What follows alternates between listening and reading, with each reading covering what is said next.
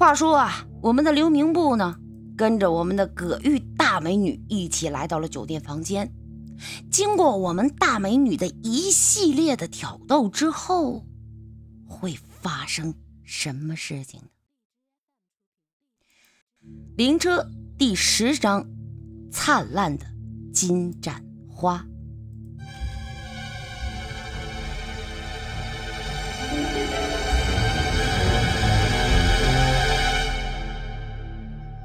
片刻后，我挺直身躯，震声道：“我我当然是个男人，而且还是个血气方刚的纯爷们。”葛玉娇媚一笑，对我勾勾手指，示意我过去。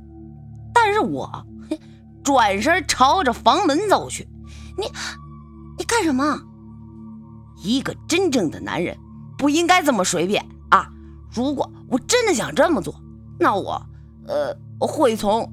追求你开始。说完，我拉开房门走了出去。其实我很想尝尝女人呢到底是什么滋味，但不知为什么，我仍然选择了走出房间。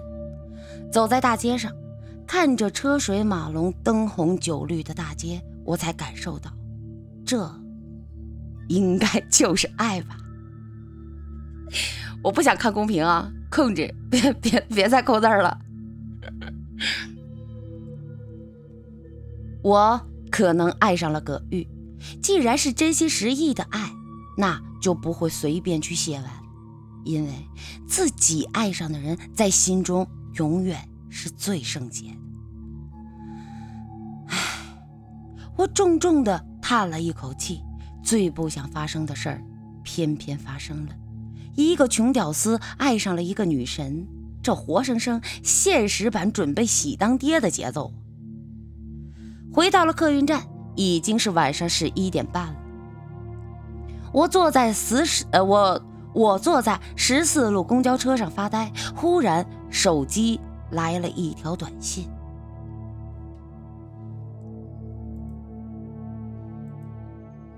你爱上我了。”语气很确定，我回了一个字：“嗯。”语气也很确定。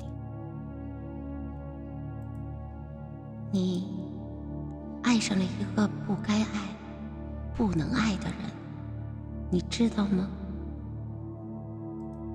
我回了一句：“只要我爱他，那我就觉得他该爱，可以爱。”葛玉又回了一句。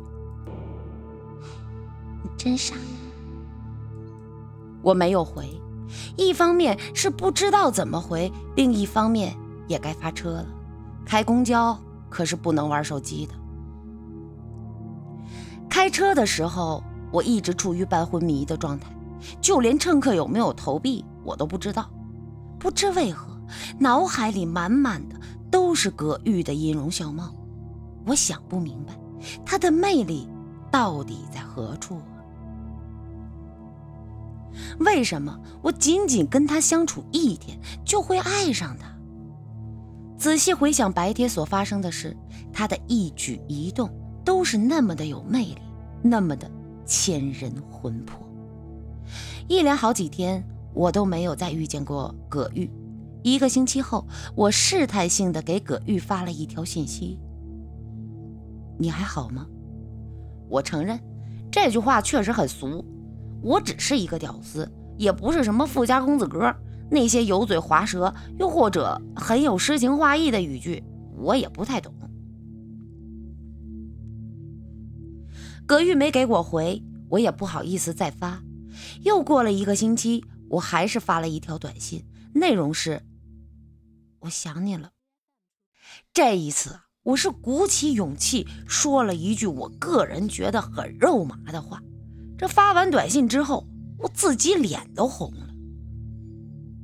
葛玉还是没有回，他就像是忽然消失在了我的人生当中，消失的那么彻底，就像从来都没出现过。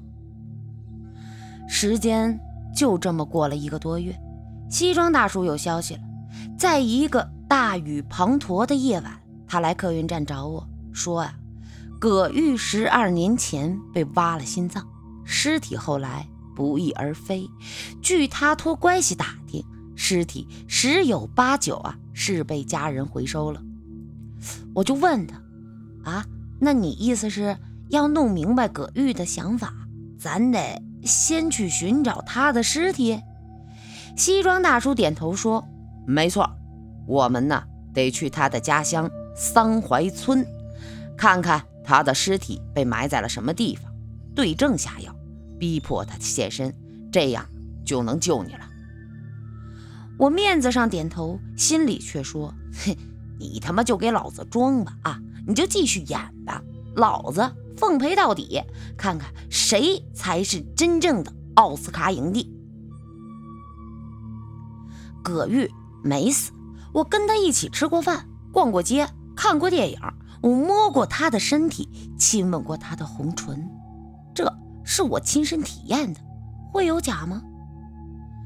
我不知道西装大叔跟我说这些事儿到底意欲何为，但我感觉他肯定在欺骗我，当下就顺藤摸瓜说：“啊，那行，等我找主管请假吧，什么时候请下来？”咱们什么时候去？行不？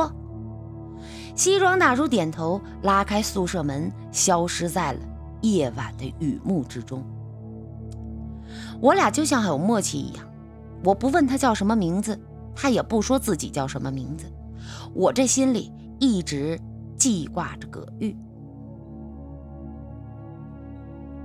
这天，我如往常一样发车。到了焦化厂终点站的时候，我双手枕在脑后，闭上眼睛，靠着座椅休息。我真希望葛玉此时就出现在车窗口，敲敲车窗，对我说：“阿伯，想我了吗？”这想着想着，我情不自禁地咧开嘴笑了。屌丝就这样，沉浸在自己淫荡的世界里，才是最幸福的时候吧。忽然，我左侧的窗户上真的传来了一阵砰砰砰的敲动声。我一激动，哎呦，我以为我梦想成真了，赶紧转头朝着车窗看去。一张血肉模糊的脸贴在了车窗上，正瞪大了眼珠子盯着我。啊！我吓了一个激灵。直接窜了起来，这浑身的汗毛都竖起来正想把救生锤取下来的时候，那张脸忽然说话：“小伙子，你怕个毛啊！哎呦，我把车门打开，我问你点事儿。”正说着话呢，那张脸就离开了车窗，转而走到了公交车上。我这才看清。这是一个约莫六十左六十多岁左右的老头子，这额头上啊破裂了一道伤口，鲜血顺着脸颊往下淌，满脸都是。他上了车，问我：“哎呦，小伙子，我问问你啊，四十三路公交车的司机是谁啊？”我一愣，说：“我不认识。”咋了？老头子伸手摸了一下额头上的伤口。疼的，他倒吸了一口凉气，说：“他大爷的啊！那王八羔子开车的时候，从车窗这扔出来个罐头瓶子，啊，正好砸我头上了。妈的，我得找找他算账去。”